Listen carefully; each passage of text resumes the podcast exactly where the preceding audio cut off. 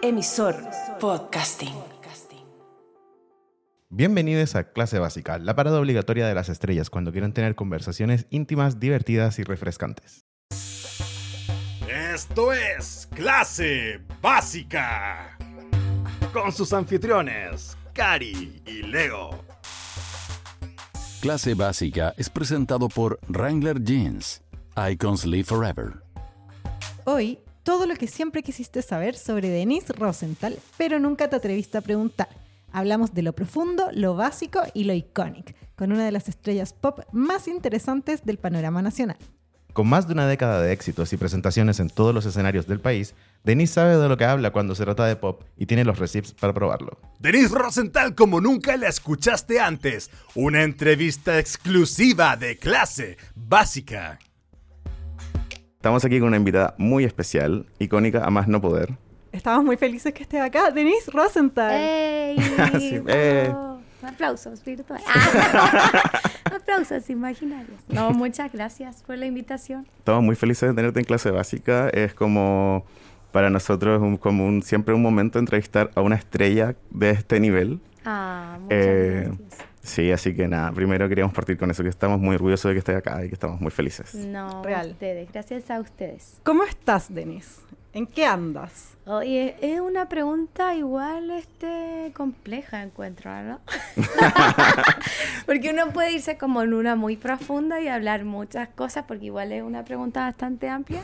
Siempre o uno puede irse por lo simple Sí. y decir bien, siempre bien. No fue mi, no fue mi intención partir así. No, no, no, no, sí, no, estamos bien, estamos bien, yo creo que siempre hay que eh, estar bien, intentar de estar bien, po. Sí, es como, igual siempre, últimamente me he visto muchas discusiones Sí. y muchas las he cerrado diciendo, ¿Pa' oye, pero es verano. Sí, como, chao. disfrutemos, pasamos No, bien. es que yo creo que a veces uno se complica con tanta lecera hoy en día. Y en realidad venimos a tratar de pasar lo mejor posible en este paso por la tierra. Me Ah, encanta, sí. Entonces hay que, no sé, simplificar. Amo. Igual sí, está en centenas de miles de años. Eso sí, está pasando. Eso también está pasando.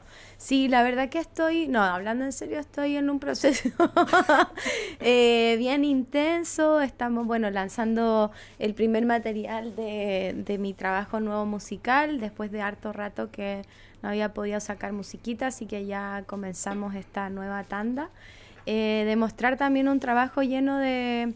eh, mucha- muchos procesos personales intensos eh, eh, como importantes en, en mi vida. Así que feliz, emocionada como ya de mostrar este nuevo trabajo, de, de que escuchen, quiero que escuchen el álbum nuevo, eh, de trabajar mucho y de cultivar mucho mi paciencia, realmente. mi ansiedad, mi paciencia este último tiempo ha sido como pegarse en la cabeza intentando confiar Es en que los tiempos eso pensaba yo. relativos. Como cuando la pandemia nos dejó ese como ese pequeño como ritmo de que las cosas van más lento de lo que creíamos y ahí ves como estamos ordenándonos todavía. Hay Sí. gente que va a una velocidad muy rápida, hay gente que va a una velocidad media lenta y uno termina así súper estresado tratando de controlarlo a Sí. todo y al final está medio difícil. Es que yo siento, yo personalmente no es como que sienta que algo, siento que yo siempre voy muy rápido y las cosas a veces no van tan rápido como yo quiero.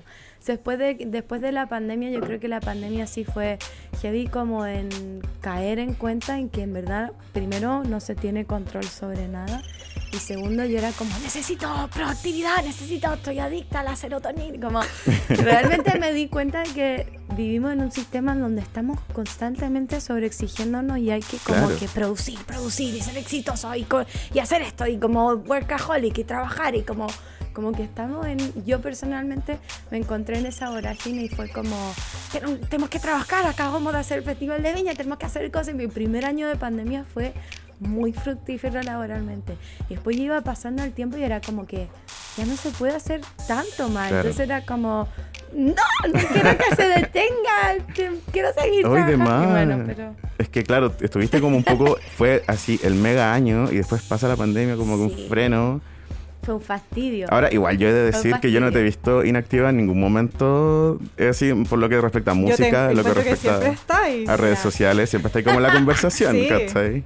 No sé, yo. Ah, dime tú. Ah. Pero esas reflexiones que nos contabas, ¿eso está en el próximo álbum? Sí, está, hay varias cosas en el próximo álbum. Yo creo que el próximo álbum lo, lo que más intenté hacer es como, no sé si simplificar el mensaje, pero sí ponerlo en un lenguaje un poco más universal. El plan de este nuevo álbum es como poder salir ya a otros países, poder internacionalizar un poco más mi carrera, eh, probar otras cosas también, porque sabéis que eh, mis otros álbumes yo siempre había como compuesto yo y mi guitarra, yo y el piano, todo sol, súper sola, y en este último álbum como que compartí un poco mi proceso creativo y fue súper constructivo, aprendí harto, fue bien nutritivo.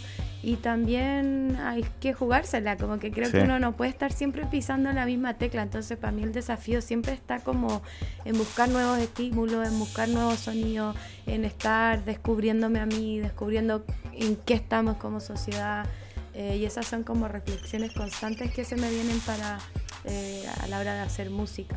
Sí, es que igual debe ser heavy, por ejemplo, eh, tú que llevas igual hartos años de carrera, por ejemplo, por decirlo así. eh, hay gente que ahora, eh, que, que, por ejemplo, que, que empieza a trabajar contigo, gente que tiene que estudiarte, porque hay un cuerpo de trabajo que ya construiste tú sola por muchos años. Y eso lo encuentro que es súper interesante, como alcanzar ese nivel de que ya tenés una obra que es Denis Rosenthal y que la gente tenga que estudiarla para poder trabajar Heavy. contigo. Eso lo encuentro muy heavy, es bacán. Puede ser, sí. Y con estos es nuevos sonidos que estáis buscando, o sea, el próximo disco va a ser algo muy distinto a lo que ya has hecho. Ay, qué difícil, porque en realidad igual yo creo que sí, es bien distinto a lo que he hecho. Pero dentro de todo igual es como... Es esperable, o sea, es como el proceso natural, yo me imagino, no sé. Hay algunas canciones que me asustan un poco más, pero por ejemplo Centenas es como lo más cercano al proceso que estaba, el primer single que saqué de este Sí. álbum. Por eso lo elegí, de hecho, porque me parecía que era una buena canción de transición. Pero de ahora en adelante igual se vienen cosas bien distintas. Pero me gusta Sí. porque en verdad como que para mí todos mis álbumes son súper distintos. Creo que Fiesta, que fue el primer álbum que yo tuve como solista, eh, claro, tenía 20 años, 22, y un disco en Spanglish, un disco súper pop así. eh, bueno, Cambio de Puerta también después pasó por otro lado, todas seremos reinas, como que todas son bien distintos. Yo creo que este álbum es como un poco volver al, al origen. Creo que se asemeja harto como a Fiesta, como a mis inicios, como... em, eh, me volví a dar la vuelta, yo creo.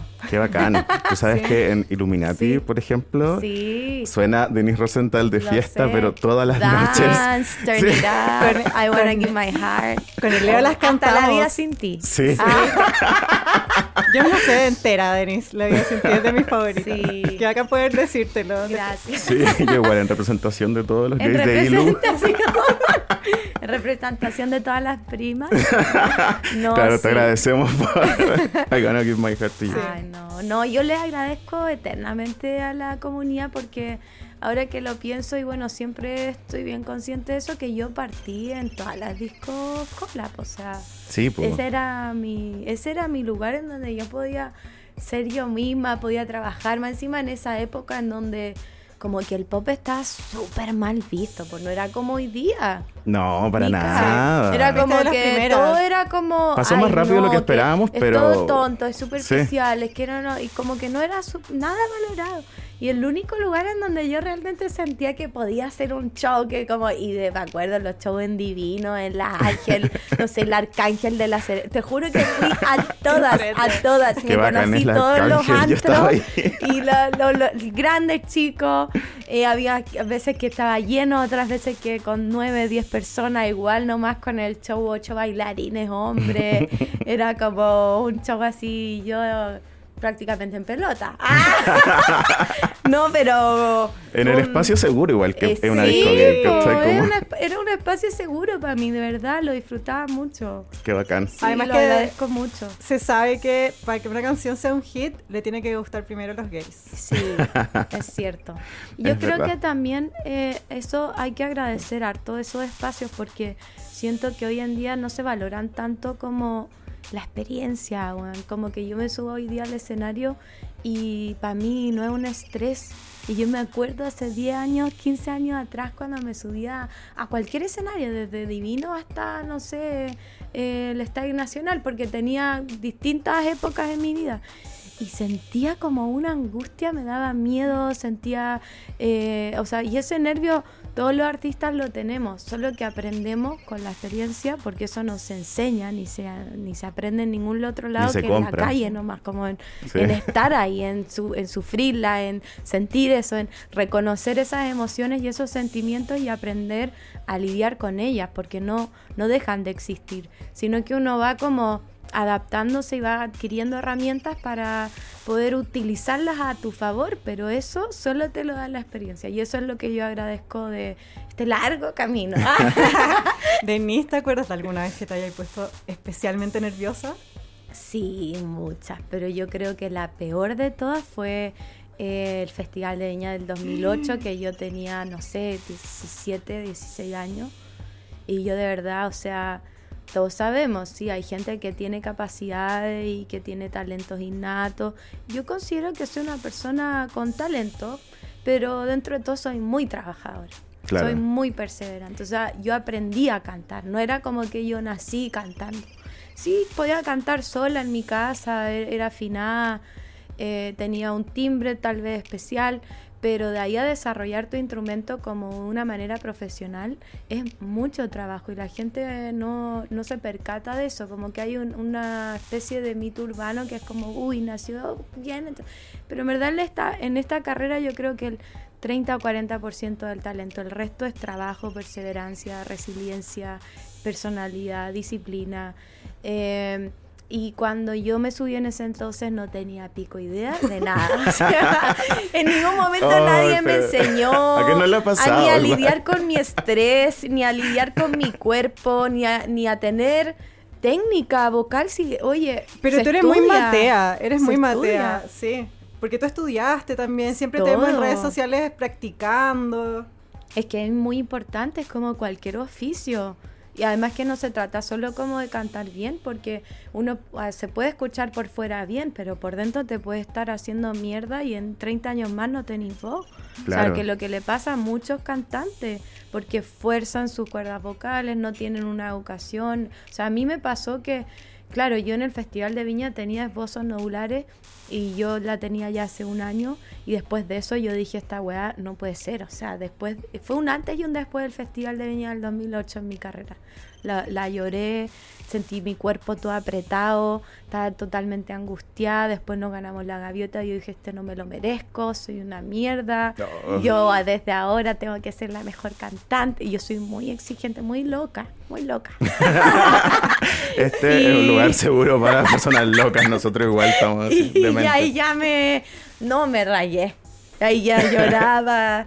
Y, y nada, pues no quedó otra de aprender pues, y de, de, encontrarme con la frustración, de conocerme, de saber mis debilidades, mis fortalezas. Fui al fonoaudiólogo, fui al doctor eh, tuve esbozos nodulares, me hice toda una terapia porque si se pasaba un poco más allá, eran nódulos, pues los nódulos hay que operarlo y te podéis que puede pasar, no, es terrible. solo por una sobreexigencia a falta de técnica y de, de, de, educación, pues eso es lo que uno se da cuenta después cuando ya es muy tarde.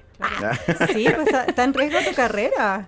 Esto que has construido por tanto tiempo. Y le ha pasado a grandes cantantes, Adele, Shakira, eh, hay muchas. a Whitney Houston, que justo vimos la película. Whitney Houston necesitó nódulos. Al final, de, no sé si nódulos, pero al final de, su carrera por mal manejo. Sí, pero es que Whitney Houston ahí tenía otra, yo creo que otros otros problemas. Sí, pero ella era sobrenatural. Sí. Ella yo no creo que haya tenido nódulos. Ella era una era one in a kind. Era la voz. Oye, sí. Nispa, tu disco nuevo, ¿estuviste escuchando algunas cosas? ¿Tenés referencias? ¿Conociste música nueva? Sí, en general siempre estoy escuchando harta música. En este último tiempo había estado, para serle honesta, como un poco reacia a lo que está haciendo hoy el pop como que yo soy muy de la, de la escuela de los 90, de los 2000, como el pop así, el reggaetón antiguo, como que soy de esa, como que ya no, que lata decirlo, pero una se siente como esa ya, una época que uno dice, lo, el tiempo pasado. Pero, pero nada, me di cuenta que era puro prejuicio y también creo que yo tengo un desafío que va más allá de, de, de solo hacer algo porque me gusta. Creo que yo quiero habitar en los espacios populares porque me parece importante habitarlos generando contenidos que sean sanos, que sean constructivos, marcar la diferencia, hablar, reflexionar, conversar, pero habitar el espacio. Entonces tengo que estar adaptándome a lo que es Claro. el espacio, porque el espacio popular va cambiando, evolucionando, o sea, y permuta, como que no, no, es, eh, no es algo tangible tampoco. Entonces, también hay que estar bien alerta como con respecto a las como predicciones, porque yo este disco lo trabajé hace, no sé, pues desde hace dos años, ¿cachai? Entonces tenéis que igual estar como Pendiente de los cambios que puedan pasar. Y tirando ¿cachai? flechas hacia lo que tu intuición te vaya diciendo, ¿cachai? Pero si bien yo no estoy pensando como en netamente en vender y en hacer esto y en hacer pop, sino que me voy adaptando en la sensación en decir, ok, quiero habitar el pop, ¿de qué forma puedo habitar el pop? ¿Cómo yo me siento cómoda habitando este mainstream? Y haciéndome preguntas como, como más esenciales con respecto a eh, los procesos creativos que me llevan a hacer canciones al final. Sí, pues. Es que pienso, eh, por ejemplo, que es como un derecho también que te hay ganado. Porque piensa, eh, me acuerdo cuando fuimos a ver a Miley, por ejemplo, en La Palusa, Sí. ella dio un discurso de como de que pensáramos lo que significaba habernos acompañado por más de 10 años. Y lo que Brígido. fue eh, como ver un artista desde que teníamos, no sé, Brígido. 12, Te iba a decir 11, lo mismo. a tener ahora 30 y es Sí. como... Además que tú diste la Brígido. vuelta, tú ya estás en una posición, tú ya estás, ahora tú marcas la pauta, tú pones Claro. las tendencias. O sea, estoy como Puede siempre ser. compitiendo un poco No contigo sé, misma. claro. ¿cachai? Eso es brígido. No, qué hermosa comparación, me honra, muchas gracias. ah, pero obvio, sí. Eh, pero yo creo que hay que estar bien conectada con uno, en verdad. Como que para mí eso es lo más importante de hacer música y además que cuando uno está conectado con uno, uno está conectado con el entorno, porque al final igual somos sociedad, somos comunidad. Entonces yo creo que en general siempre eh, intento estar súper como pendiente a los estímulos o a, la, o a las situaciones actuales o a lo que me hable desde lo que veo en TikTok de, no sé, mujeres que están necesitando ciertos tipos de mensajes, hasta mi amiga que me está hablando de su propia experiencia, hasta lo que me pase a mí y cómo esas tres cosas se aunan en algo. Entonces eso me parece súper lindo porque siempre igual está dentro de esta honestidad esta como ventana inmediata a la empatía, porque todas podemos empatizar con el proceso que tiene la una o la otra. Eh, y eso para mí es, es siempre súper trascendental. Estás escuchando Clase Básica, presentado por Wrangler Jeans, Icons Live Forever. Sí, yo creo que va por también porque un poco cuando nos preguntamos como en qué puede aportar un artista, ¿cachai? Como en lo más inmediato, cualquier cosa que Uy, está yo pasando. creo que mucho. Siento que eso, como aportar como, a veces como hacer canciones de buen corazón y poner un mensaje, ¿cachai? Como honesto en el mundo. Es como un aporte que uno a veces no mide, ¿cachai? Y después te das cuenta y decís como, oye, esta canción en este momento que tan difícil de mi vida, me ayudó caleta, eh, no sé, ¿cachai? Como me cambió, etcétera. Y creo que esa responsabilidad también es como importante, ¿Y ¿cachai? a, a ti qué, Como- te, qué te gustaría aportar? Yo siento que no es una, o sea, para mí personalmente no es una responsabilidad, como que para mí es una oportunidad. Claro. Soy yo de verdad, y lo repito muchas veces porque yo siento que la gente no dimensiona que esto es muy cierto, es que las palabras de verdad son poder. O sea, generan realidad el lenguaje. Entonces, yo personalmente he estudiado harto como ponte de metafísica o de un planos más espirituales, como que cultivo harto mi ser espiritual. Si bien a veces lo comparto mediáticamente en algunas cosas o detalles o ápices de, de como mi proyecto, eh, esto no es algo espiritual, sino que es algo como de neurociencia, como es real. Si, si tú lo pensás y estás por ejemplo, pegado con una canción que todo el rato te está diciendo, no puedo vivir sin ti, no puedo vivir sin ti, no puedo vivir sin ti, no puedo... y te dormís pensando, no puedo vivir sin ti, no puedo vivir sin ti, no... y se introduce esa realidad en tu cerebro generando patrones neuronales que hacen que tú creas realmente que no puedes vivir sin otra persona. Y eso a mí me parece gravísimo. O sea, como que Es que no quiero ser como sí. no quiero ser como como no sé, pero tan dictadora como para eso, sino que creo que debemos ser súper cuidadosos con cómo nos hablamos a nosotros mismos. Claro. Y para mí eso es lo más importante, poder de verdad hacer letras que sean populares, que al menos no sean algo nocivo, porque de verdad creo que como que la mayoría tú escucháis y escucháis todas las letras y son basura, desde el narcotráfico hasta eh, relaciones poco sanas, hasta, no sé, hay un montón de cosas y no los juzgo. Creo que todo está bien también, o sea, no todo en la vida tiene que ser denso ni profundo. Claro, y- Pero y, no sí- todo va a ser siempre lo bonito de la vida. Claro, ¿cachai? y Es- está bueno también Sí. eh, visibilizarlo y está bueno hacerse cargo y verlo y escucharlo una vez que otra vez. Pero a mí me hace sentir bien y creo que es lo, mi máxima motivación ver a niñas como en los conciertos de 2, 3, 4, 5, 6, 7, 8 años que están como construyendo su cerebrito, decir que son dueñas de su vida o decir que, eh, mm, no sé, frases que son potentes y que se establecen como una semillita que después puede ir floreciendo, que puede ir generando otras reflexiones o etcétera. Sí. Eso, sí, eso igual lo hemos visto, porque en tu disco anterior tienes un mensaje súper potente de empoderación, le habla a las mujeres, o sea, ya venías haciendo eso. ¿Este disco nuevo va a seguir por ahí? Em, tal vez no, no, tal vez no tan literal, tal vez sí. Igual es inevitable porque yo creo que estoy siempre como tratando de retroalimentarme. Yo soy súper insegura. Que no me crean o que no me vean o yo soy, No se nota. me demuestro súper fuerte y como bien llevada mis ideas porque lo soy, pero igual soy súper insegura, entonces igual siempre tengo que estar eh, abrazándome a mí misma y como Sí. haciéndome barra, de verdad, Sí, me cuesta total. mucho.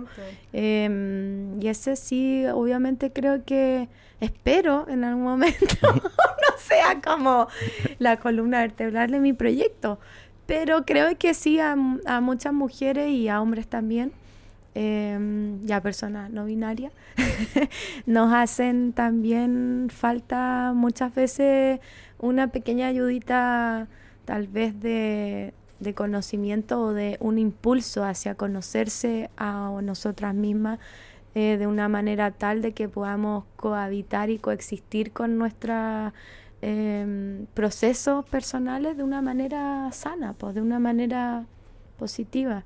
Igual yo hablo estas cosas y hay gente que me mira y yo, me, yo pienso y digo, puta, en realidad, ¿cómo vamos a pedirle a una sociedad que pueda hacerse cargo de sí mismo, que pueda reflexionar, que pueda eh, hacer un proceso de autoanálisis, que pueda ir a terapia cuando de partida la salud mental de este país o de nuestra sociedad está lejos de ser importante? Sí.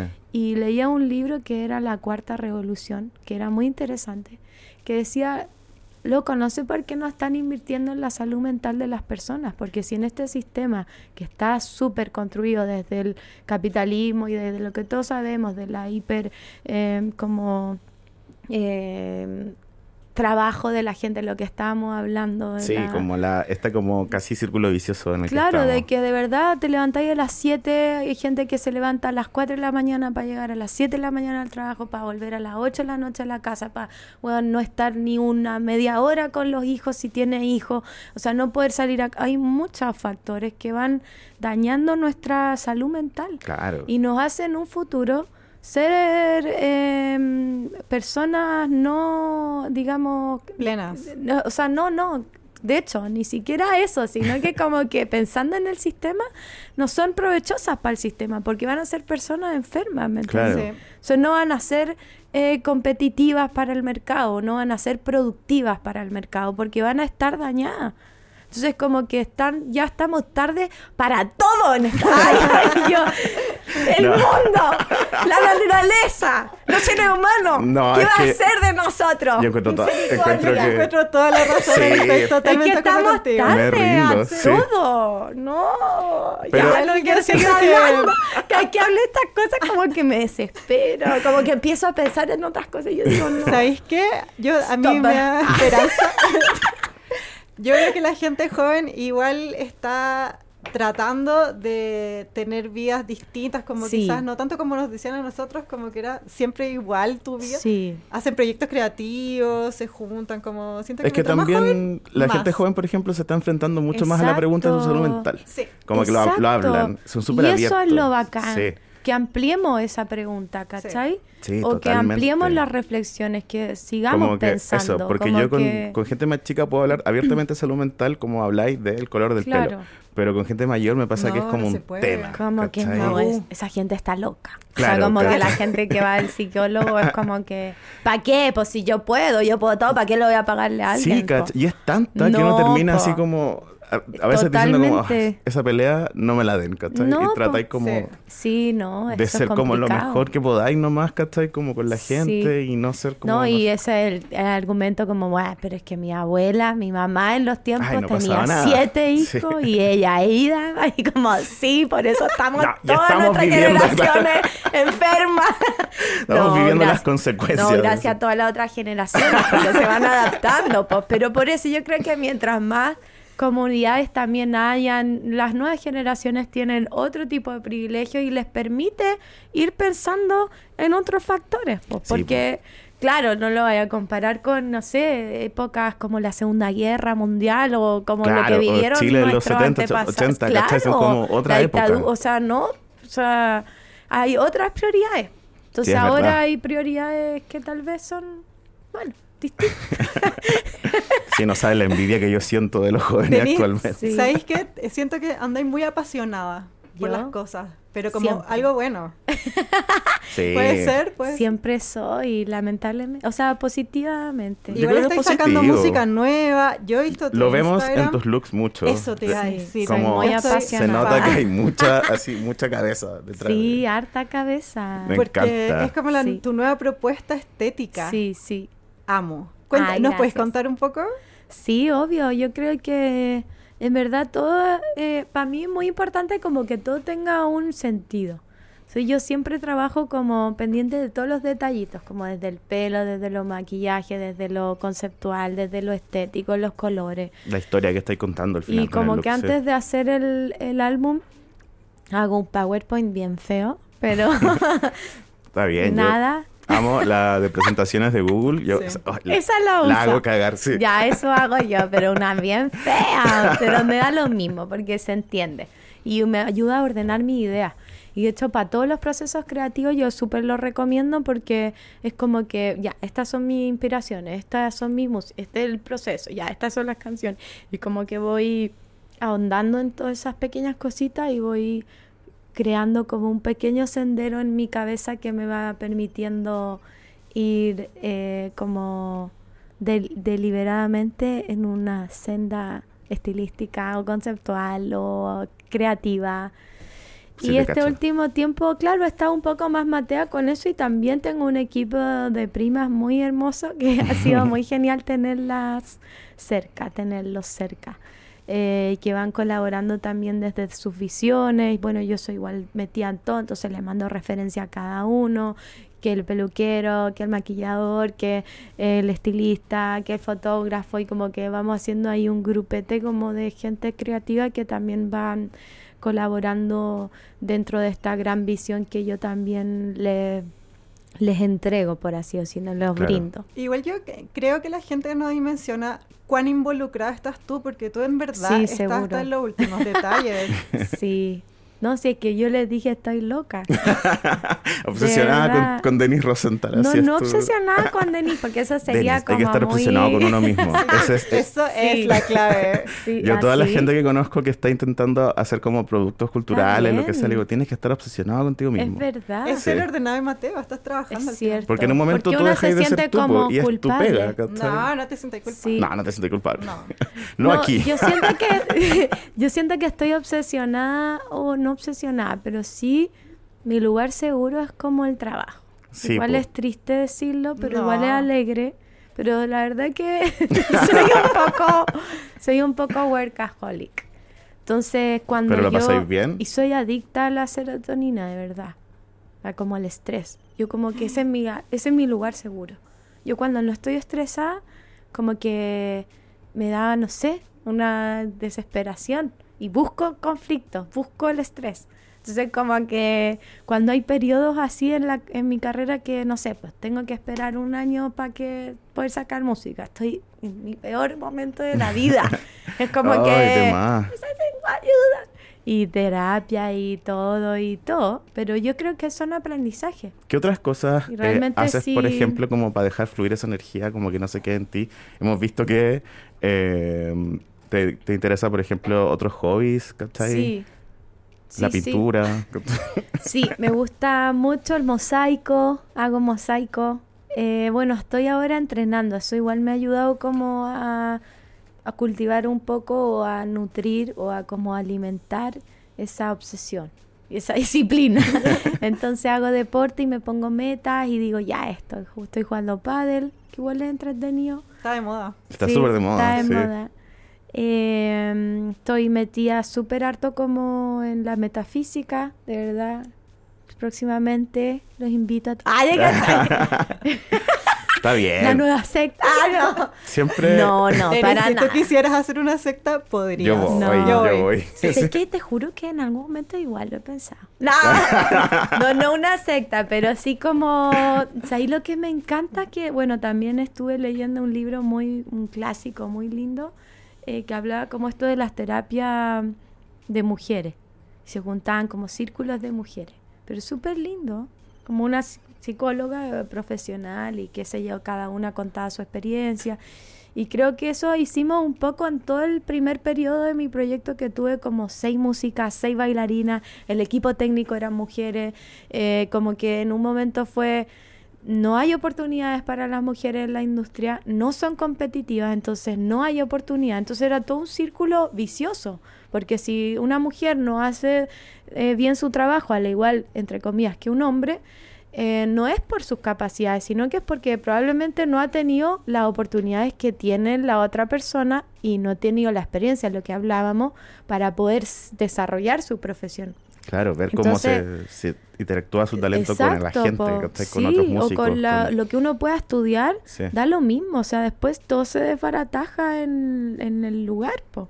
Entonces dije, ah, se acabó eso, tenemos que juntarnos y hacer a mujeres dentro de la industria competitiva. Ahora lo bacán es que la mayoría está toda con- en trabajo, con, otros- bacán. con otros artistas.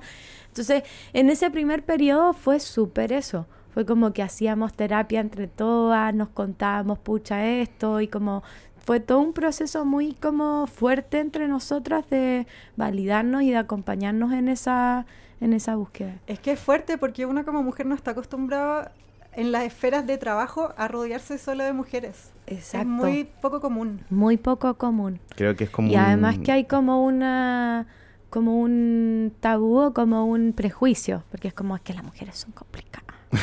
Y es como Sí, es que sé que creo que debería, ¿Por eh, como qué? que bacán que lo hiciste y debería ser como un, un concepto que siempre hagan como en la música, ¿cachai? Como Sí. este disco, lo- me junté con todas mis amigas, hicimos un disco, qué sé yo. Y se Pe- nota. Pensaba Es como ese Lana del Rey. hecho, por eso se nota. Porque hay solo mujeres.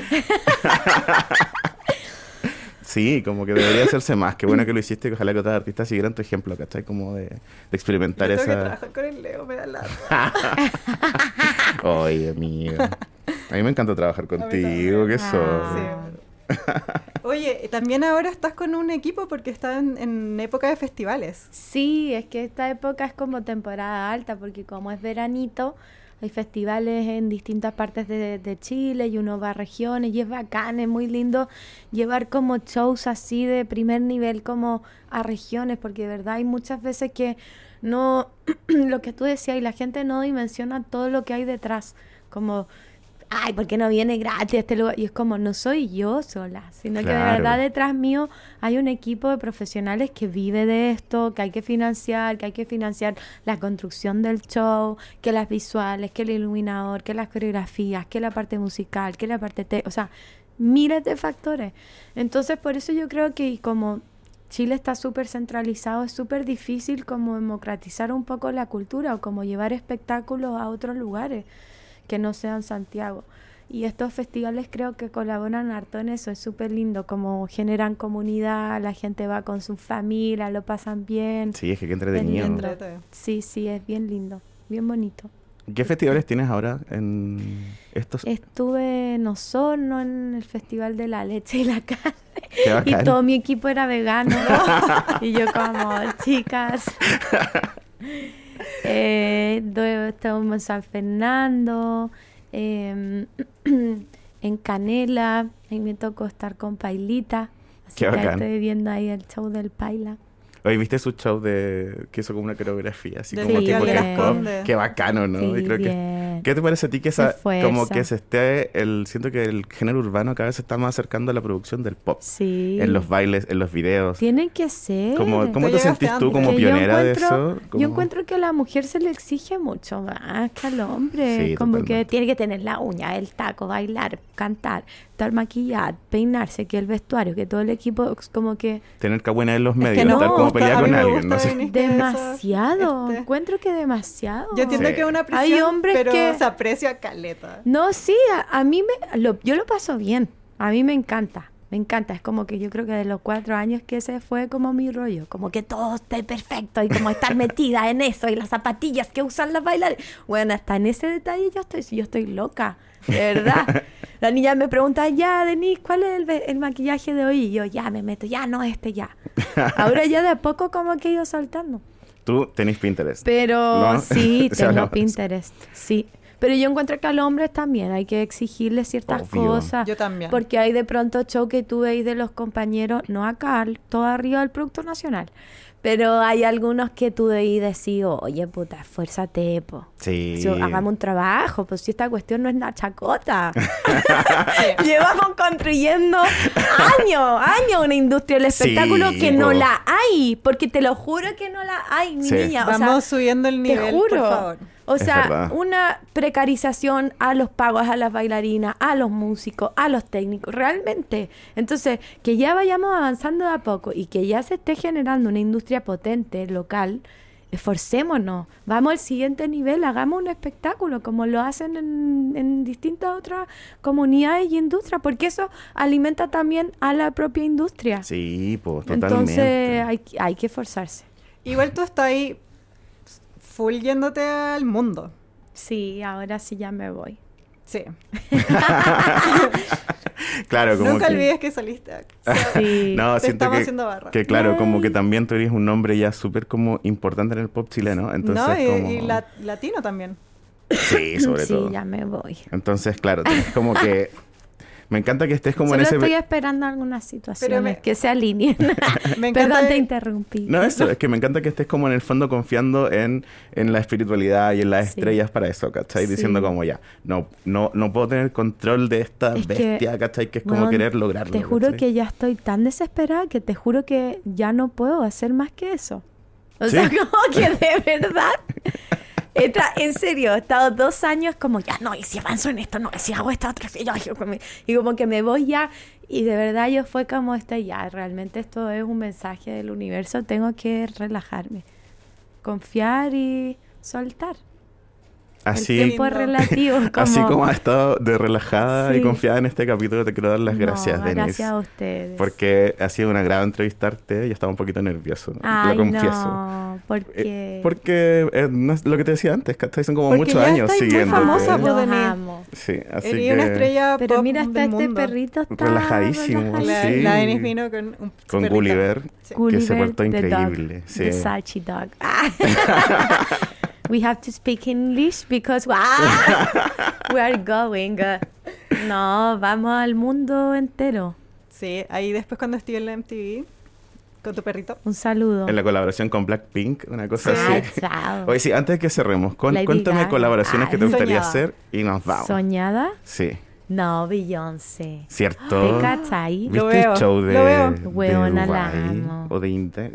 ¿Dónde era el show? Dubai. Dubai. Oh, increíble. 24 Ahora, hoy día mil anunció, millones de dólares. Anunció una gira, pero no viene a Chile. Sí. No. Es que yo creo que, que está, que no sé, Igual es es muy caro el Sí. show. Vaya- Debe salir 3 mil millones de dólares un Una show cosa. ¿Va a hacer una gira del disco nuevo?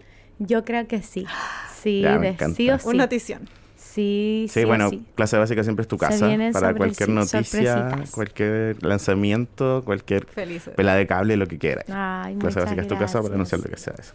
Y eso, eso fue una entrevista a la icónica Denise Rosenthal. Yay. Espero que le haya gustado, Básica. Muchas gracias. Gracias. Estás escuchando el mejor podcast de farándula y espectáculos. Clase básica. Bible.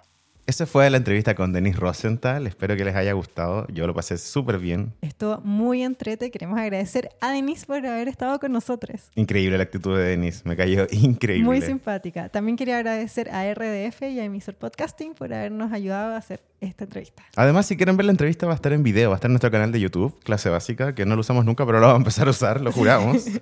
Pueden ver el perrito de Denise. Ojalá que aparezca. Eso, muchas gracias por acompañarnos, Básica, y nos vemos en un próximo episodio. Bye. Bye. Clase Básica fue presentado por Wrangler Jeans. Icons Live Forever. Esto fue Clase Básica, el OG podcast de Neo Farándula y Espectáculos, parte de la familia Emisor Podcasting, grabado en Santiago de Chile, año 2023. Anfitriones Cari Valle y Leo Quesada. Voz en off, Pincho Calderón. Las opiniones vertidas en este podcast son de exclusiva responsabilidad de quienes transmiten y no representan necesariamente el pensamiento de las plataformas donde se reproducen. Emisor Podcasting.